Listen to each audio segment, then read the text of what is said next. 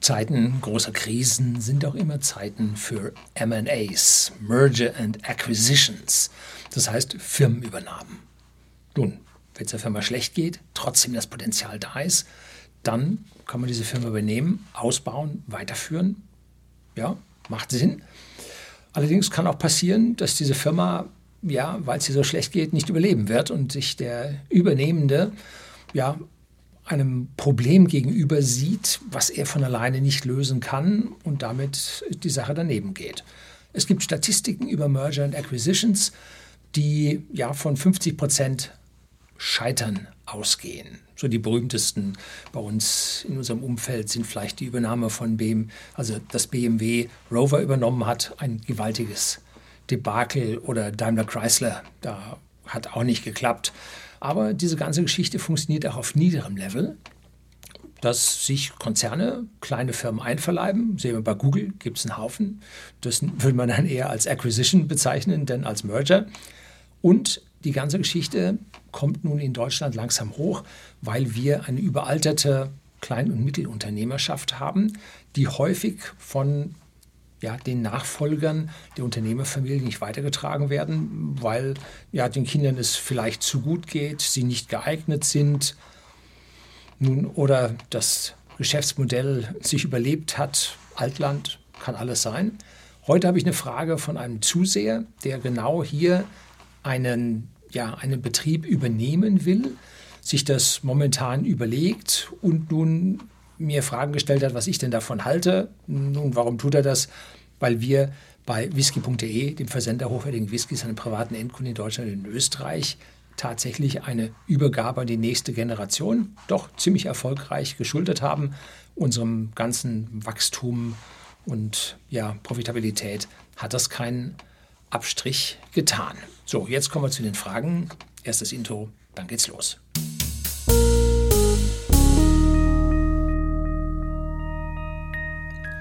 Guten Abend und herzlich willkommen im Unternehmerblog, kurz Unterblog genannt. Begleiten Sie mich auf meinem Lebensweg und lernen Sie die Geheimnisse der Gesellschaft und Wirtschaft kennen, die von Politik und Medien gerne verschwiegen werden. Heute nicht so eine große Verschwiegenheit, aber eine Zuseherfrage von einem M.K. Rat zu Unternehmenskauf, macht das noch Sinn in Deutschland? Sehr geehrter Herr Lüning, ich möchte mich an dieser Stelle bedanken für Ihre Aufklärungsarbeit. Ihr Kanal ist eine Bereicherung für die Gesellschaft und ich hoffe, dass Ihre Bemühungen nicht umsonst sind. Er hat sich redlich bemüht. Ja, ich hoffe es auch. Es gibt nur wenige Kanäle, welche ich regelmäßig konsumiere. Ihre und Professor Rieks Kanal sind ein Pflichtprogramm. Sie können meinen Brief durchaus für eines Ihrer Videos verwenden, jedoch nur anonymisiert. Selbstverständlich mache ich nie anders. Ich bitte um Verständnis auch nicht unter Angabe des Bundeslandes. Hm? Gut, kurz zu mir. Ich lebe, jetzt kommt das erste Land, tue ich auch raus, in einem in Nicht-Deutschland und bin 32 Jahre alt, also bereits im mittleren Abschnitt meines Lebens. Ich genoss eine technische Ausbildung in Elektrotechnik und studiere zurzeit berufsbegleitend Betriebswirtschaft und Wirtschaftspsychologie, Vertrieb und Marketing. Des Weiteren arbeite ich seit Beginn meiner Karriere als Techniker, auch ein paar Monate als Monteur waren dabei. Das ist also jemand, der kommt vom Fach. Ich suche schon seit geraumer Zeit nach Rat bei einem Projekt. Es ist mein Ziel, ein zu mir passendes Unternehmen, KMU, also Klein- und Mittelunternehmen, zu übernehmen und weiterzuführen. Also in diesem Zusammenhang Klein- oder Mittelunternehmen. Ja. So. Ähm, es gibt sehr viele Unternehmen, wie ich das in der Einleitung sagte, die hier bei uns ohne Nachfolger sind. Wir müssen uns fragen, warum sind diese Unternehmen ohne Nachfolger? Weniger Kinder, aber auch Kindern, denen der Stress zu viel ist. Gute Zeiten, die diese Unternehmer geschaffen haben, erzeugen schwache Menschen und diese Kinder, Schrägstrich schwachen Menschen, erzeugen schlechte Zeiten und schlechte Zeiten erzeugen wieder starke Menschen und starke Menschen erzeugen wieder gute Zeiten. So, also in dieser Zyklus, die Four Turnings, wo ich letztlich mal ein Video drüber gedreht habe, finden Sie unten in den Show Notes. Die bestimmen, was mit den Unternehmen jetzt los ist, was geschieht, ob diese Unternehmen es schaffen oder auch nicht schaffen. So, unter dieser Stelle befinden wir uns. Und die Frage ist, geht es über die gesamte deutsche Wirtschaft, KMUs, Oder geht es nur über Teil davon? Kann, kann ein anderer Teil so perfekt und gut sich positioniert haben, dass hier ein Nachfolger tatsächlich ein gut gemachtes Nest findet? Tja.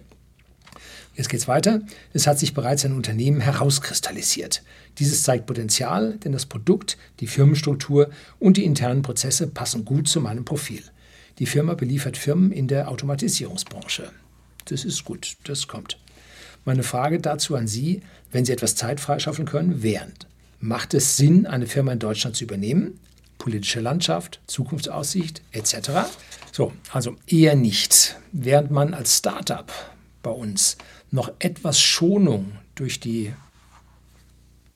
politisch motivierte Beamtenschaft erhält, gibt es bei einem etablierten Unternehmen diese Schonung nicht. Sie müssen sich vorstellen, die Menschen, die Bevölkerung gilt als, jetzt, Schafe, ne, die man schützen muss, und zwar vor den Wölfen. Und wer sind die Wölfe? Das sind die Unternehmen. So tickt die Politik. Und wenn Sie nun ein Startup machen, dann sagt die Politik, wunderbar, da kommt was Neues, Arbeitsplätze, Steuertasche haben wir gleich, ob das so für Steuern von Anfang an, ne? nicht irgendwie mal drei, fünf, zehn Jahre steuerfrei, wie zum Beispiel in Irland. Nee, gleich volles Rohr, gucken, ob das sich trägt. Und dann hat man wenigstens ein bisschen Wohlwollen noch bei so einem Startup, hat natürlich die ganzen Startup-Probleme, ne? Finanzierung, Marktaufbau und so weiter. Wenn man etabliertes Unternehmen hat, mag da die Kundschaft da sein, mögen die Produkte da sein, man kann dort ja dann innovativ den Karren weiterziehen, aber man ist bereits voll im Fokus ja, des gierigen Staates, der die Schäf Schafe, der den Schäfer stellt und der die Schafe vor den Wölfen, den Unternehmern zu schützen hat. Da werden sie dann voll im Fokus stehen.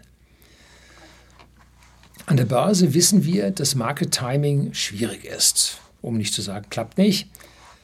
Aber es ist auch bei den Merger and Acquisitions schwierig, das Market Timing richtig zu finden denn ich persönlich sehe eine Rezession auf uns zukommen und da kann es durchaus sein, dass die Firmen keine Mittel mehr haben zum Automatisieren, dass Firmen über den Jordan gehen aus der Kundschaft dieses Unternehmens und dann ja, haben sie eine Firma übernommen, haben Geld dafür bezahlt, um dann im Siechtum zu enden. Muss nicht sein, wie ich sagte, Market Timing ist schwierig, gilt nicht nur in der Börse, gilt auch bei Merger und Acquisitions.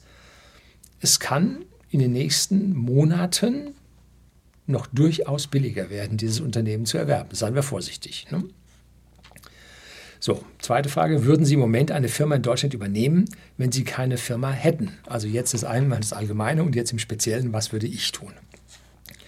Nein, wir würden ja nicht allmehr heute unsere eigene Firma, whisky.de, den Versender hochwertigen Whiskys an privaten Endkunden in Deutschland und in Österreich, zum Laufen bringen wäre ja gar nicht mehr möglich. Zu hoher Kapitalbedarf, den man am Markt einfach nicht mehr bekommt. Und alle verlangen dann ihre Sicherheiten. Ne?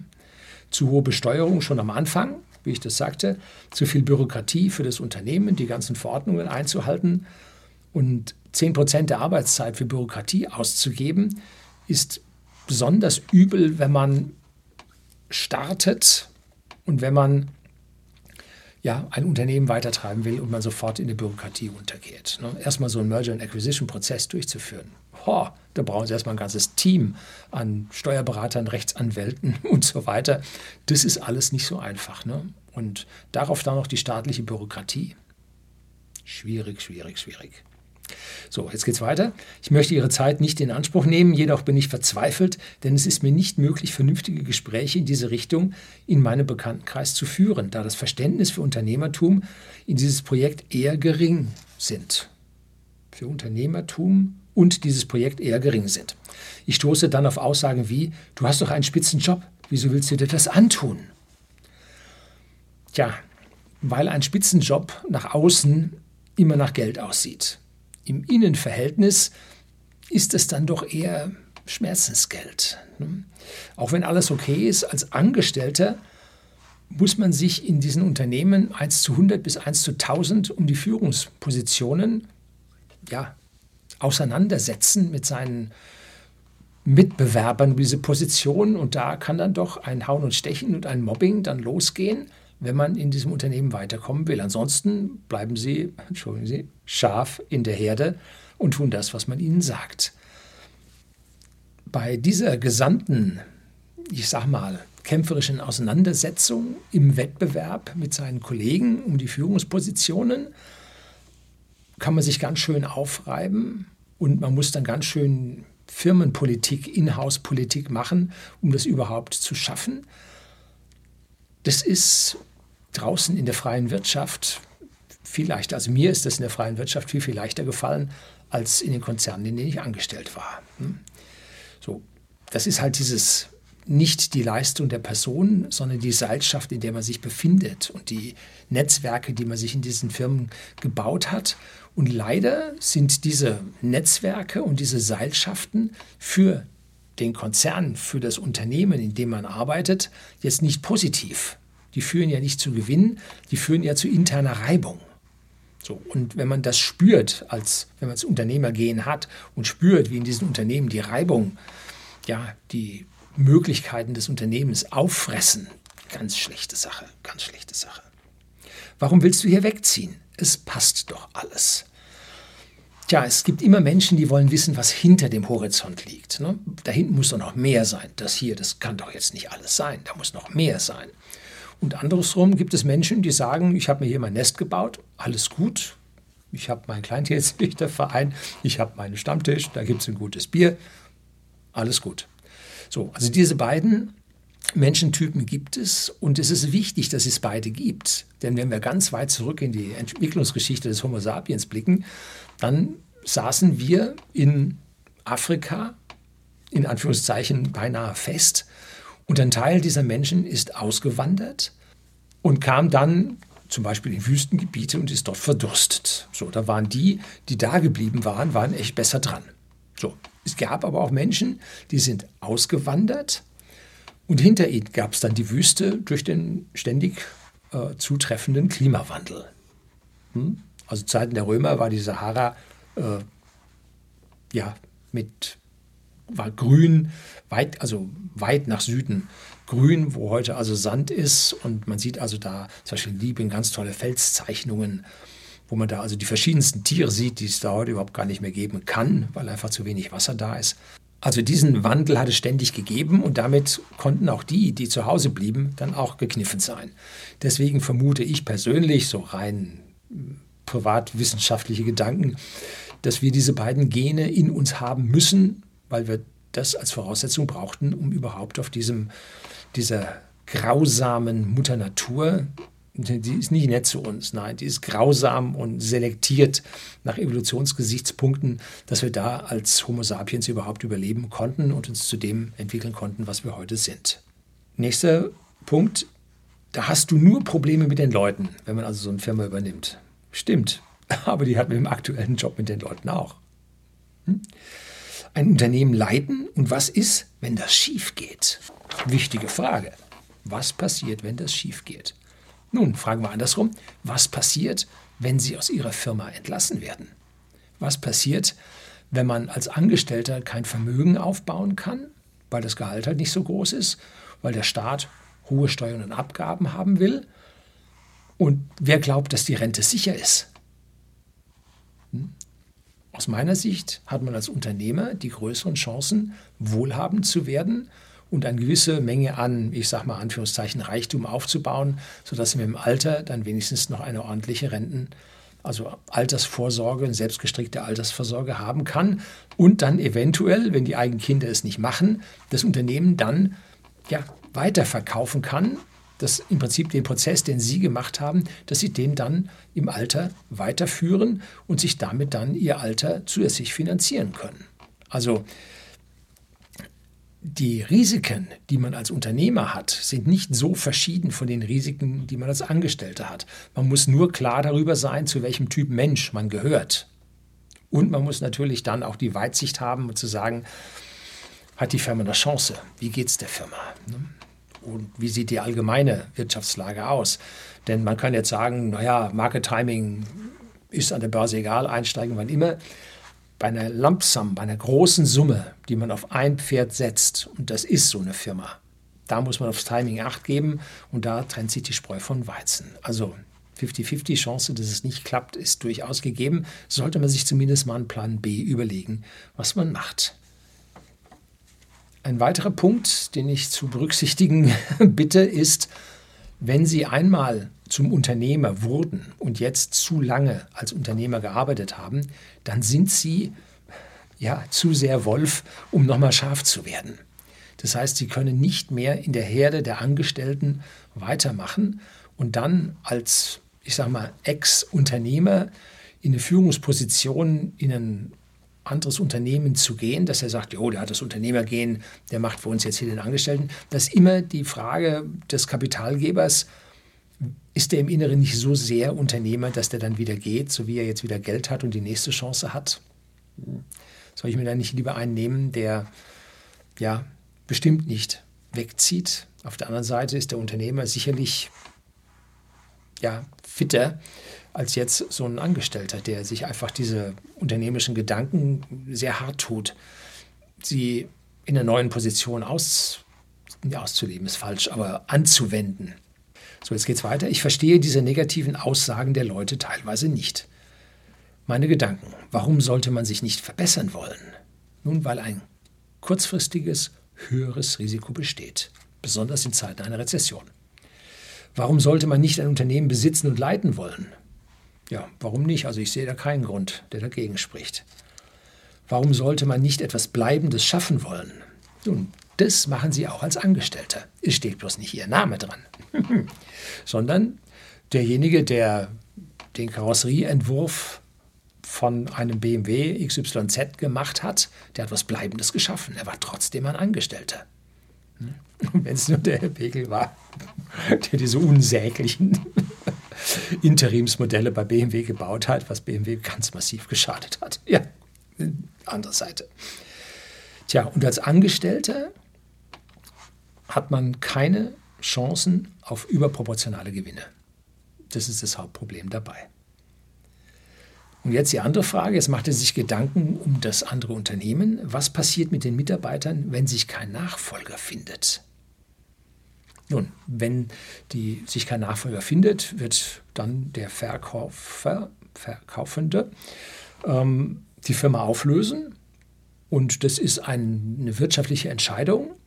Und dann müssen sich die Mitarbeiter einen neuen Job suchen.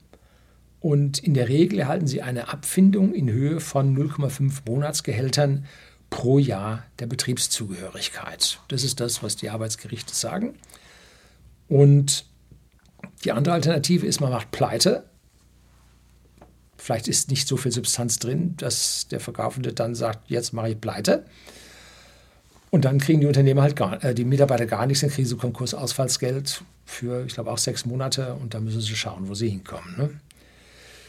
So, jetzt kommt eine Frage, was passiert mit der Wertschöpfung? Und diese Frage habe ich jetzt als solches nicht wirklich verstanden. Ich muss jetzt hier ein paar Annahmen treffen.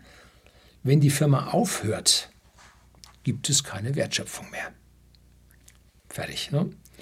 Vielleicht meinen Sie so versteckte Werte in der Firma, die nicht in der Bilanz auftauchen.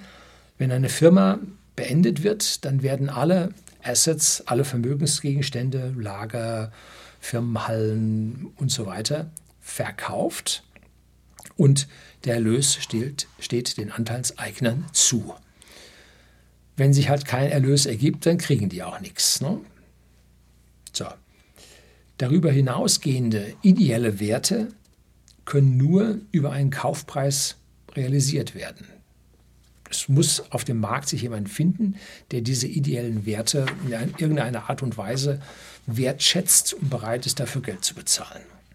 Da an dieser Stelle müssen Sie sehr auf die Rechtsform des übernommenen Unternehmens und des zu übernehmenden Unternehmens achten und zwar ist es eine Personengesellschaft, wie die KG, die wir bei whisky.de GmbH und Co. KG haben. Oder ist es eine Kapitalgesellschaft, eine GmbH oder eine Aktiengesellschaft? Denn einmal kaufen Sie die Anlagegüter, die Assets, das der Asset Deal. Und auf der anderen Seite kaufen Sie Gesellschaftsanteile. diese Assets, die Sie kaufen, die können Sie nachher abschreiben. Das ist eine ganz angenehme Geschichte. Die Gesellschaftsanteile, die Sie kaufen, die werden aktiviert. Da ist nichts mit Abschreiben drin. Ne? Ja, es gibt ja so Sachen mit Goodwill und so. Aber alles kompliziert, Steuerberater, dritte Ebene. So.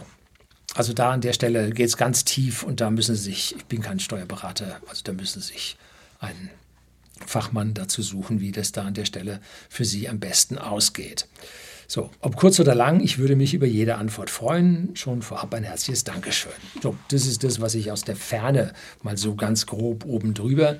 Aber es gibt eine Menge Bücher mit für Unternehmensübernahmen, die sicherlich die eine oder andere ja, Gedankenrichtung für Sie geben, die Sie in Ihrem Umfeld nicht finden. Also Bücher sind extrem wichtig. Bücher sollte man lesen, regelmäßig, unter jeden Abend eine halbe Stunde ein Buch zu lesen, statt irgendwo rumzudaddeln oder ja, mit Freunden am, am Stammtisch zu sitzen, die einen nicht verstehen. Ja, macht dann schon Sinn. Also Bücher sind dein Freund, weil da Gedanken ganz, ganz tief ausgerollt werden, wie man sie in einem Video oder ja, im Video wie hier oder in, ja, in kurzen Befragungen anderer Leute einfach so nicht kriegt. So, das soll es gewesen sein. Herzlichen Dank fürs Zuschauen.